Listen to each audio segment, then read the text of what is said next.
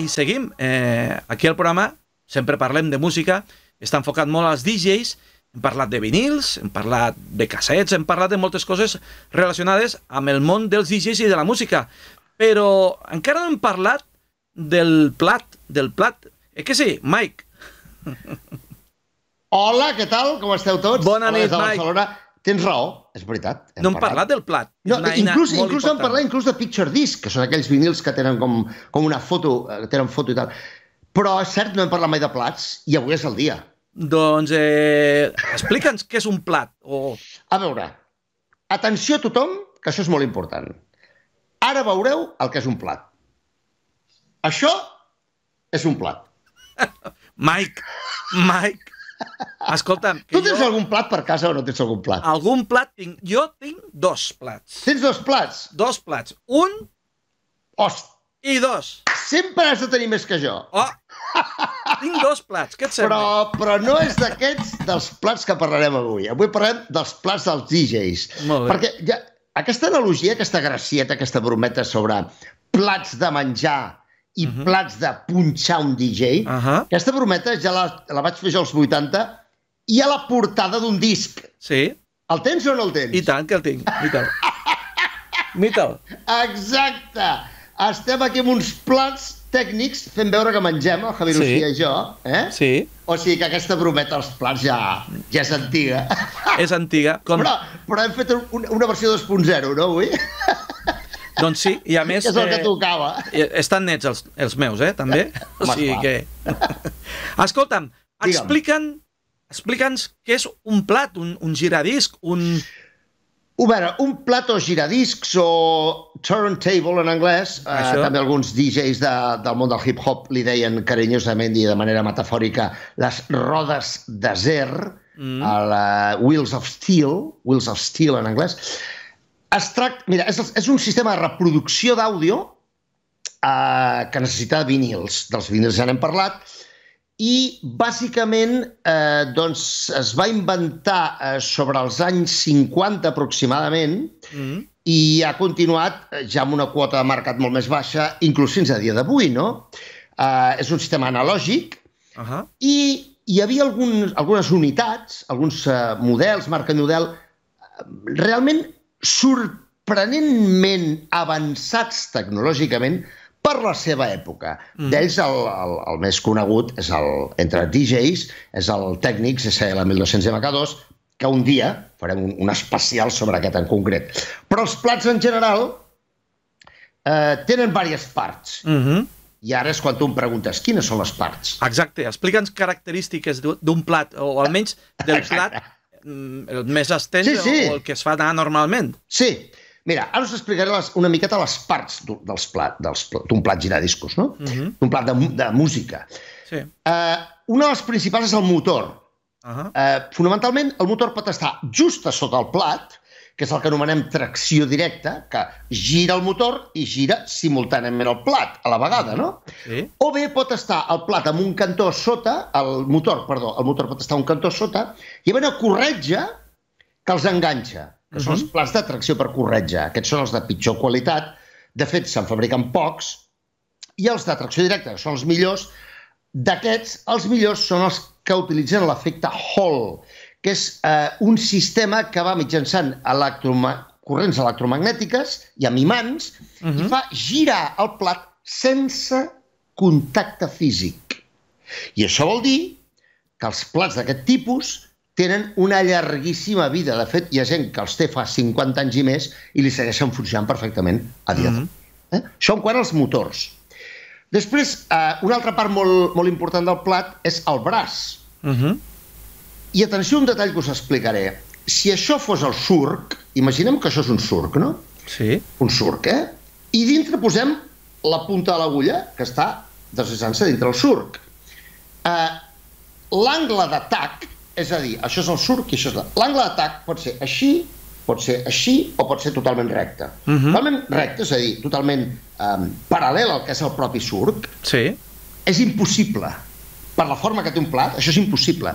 Però hem d'intentar que aquest error angular, aquest error d'angle, sigui tan petit com puguem, perquè això genera distorsió. Uh, crec que vam parlar una vegada del que era la Sí. distorsió. La distorsió és uh, tota aquella anomalia o allò indesitjat Mhm. que s'afegeix a l'àudio i que no està en l'original. Eh? Per tant, per tenir un tracking, eh, un error angular eh, tan petit com sigui possible, s'utilitza normalment braços en forma de S. Això és el que dona el mínim error. Eh? Mhm. Per tant, els plats de millor qualitat normalment tenen el braç en forma de S. I després, per últim... Però és important, perdona, és important que sigui en forma d'S? Eh, és bastant important perquè, si no, aquest error que explicava és... Eh, L'angle, diríem, és més... Hi ha més error d'angle. Eh? Sí. i per tant és més distorsió, sobretot en un dels canals de l'estèreo. Mhm. Per tant, sí que us recomanaria que si algun dia compreu un plat, o sigui de segona mà, sigui nou, o si en teniu un, seria interessant que el braç fos en forma d'S. Eh? Mhm. I per últim parlarem d'un d'un element molt important, que és l'agulla. L'agulla normalment són de diamant. Per què? Perquè és el material natural més dur que coneixem. Mhm. El material més dur que hi ha és el diamant. També hi ha alguns que porten punta de zafir, però el zafir, amb tot i que és molt dur, no ho és tant. Home, i per què ha de ser dur?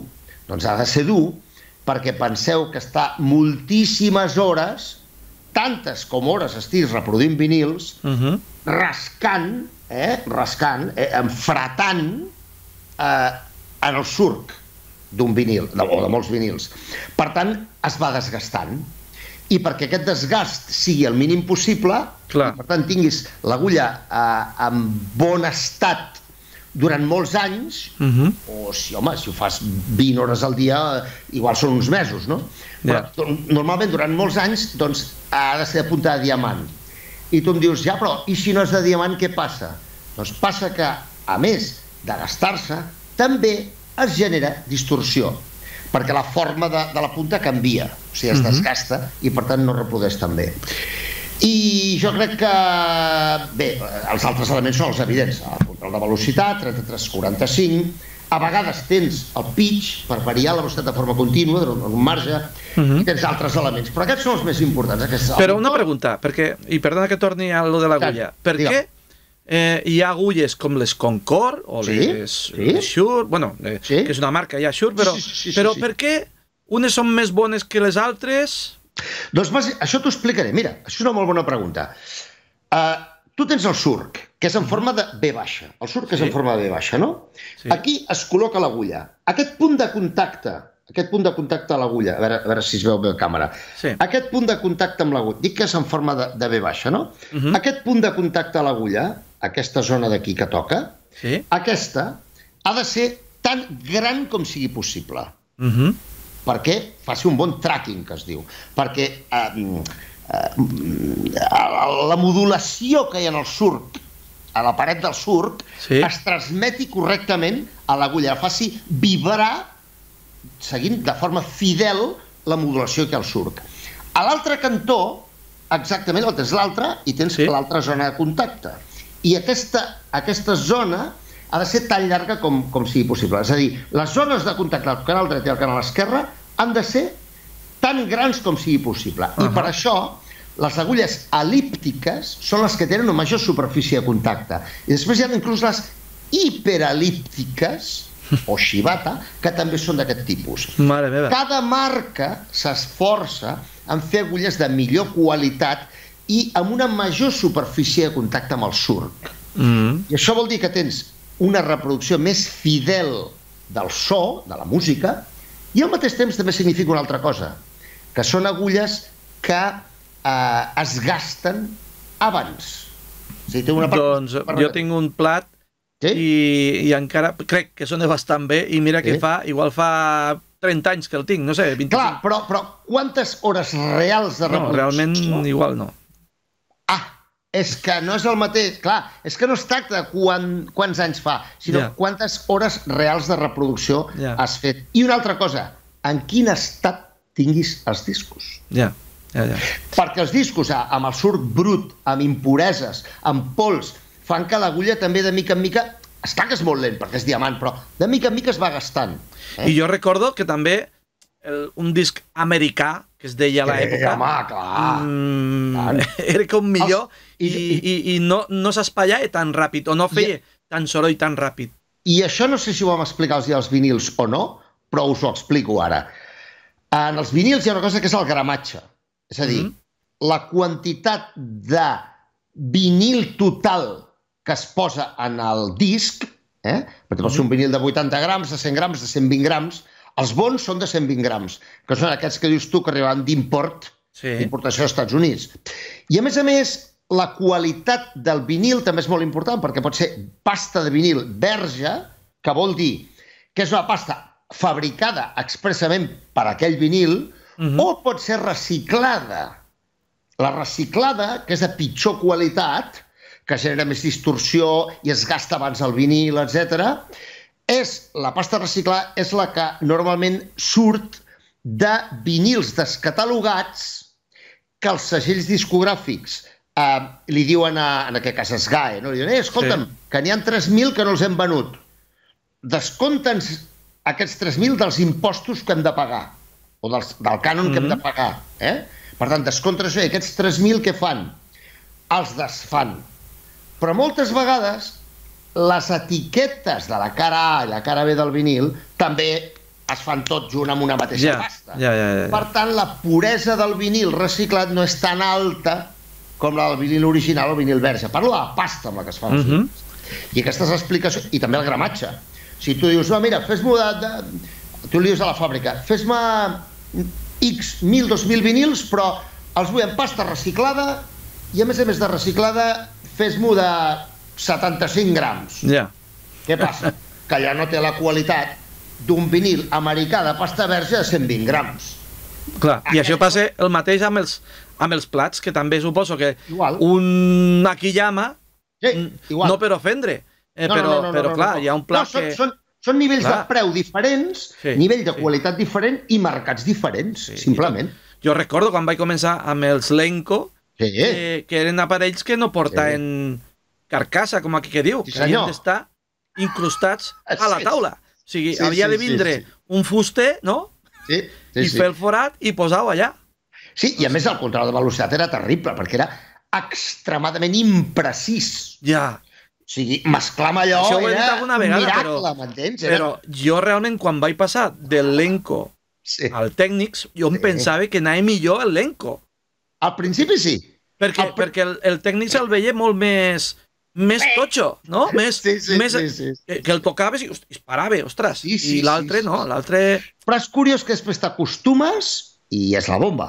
ja està. Això, un dia, un dia farem un especial sobre Sí, tècnics sí, sí. CL1200. Doncs això, eh, resumim ràpid eh, curiositats. les parts de- del- d'un plat i acabem? Sí.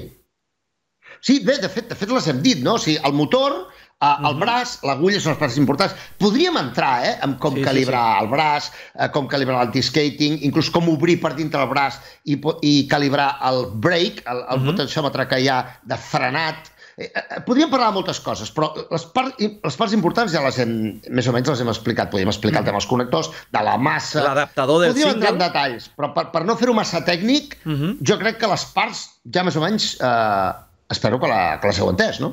No, per això te deia, dic, i també hi ha plats que estan preparats sols per a singles, no per Ah, a sí. LPs. És veritat. I Sí, sí.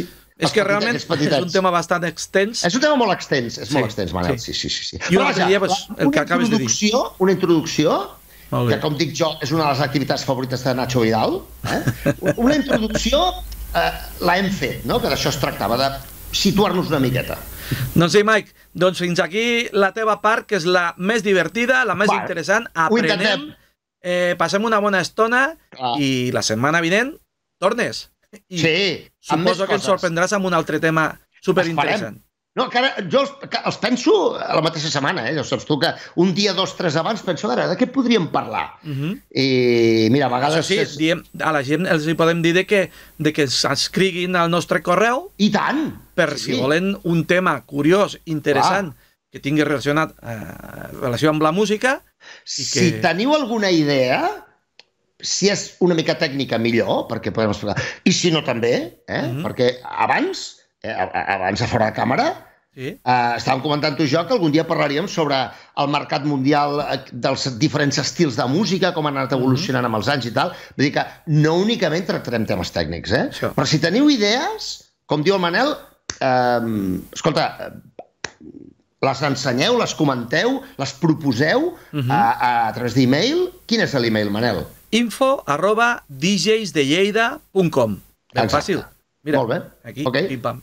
Perfecte, molt bé. Bona nit, bon cap de setmana Bona nit. i, i passa-ho bé. Lleida. Parlem. Adéu.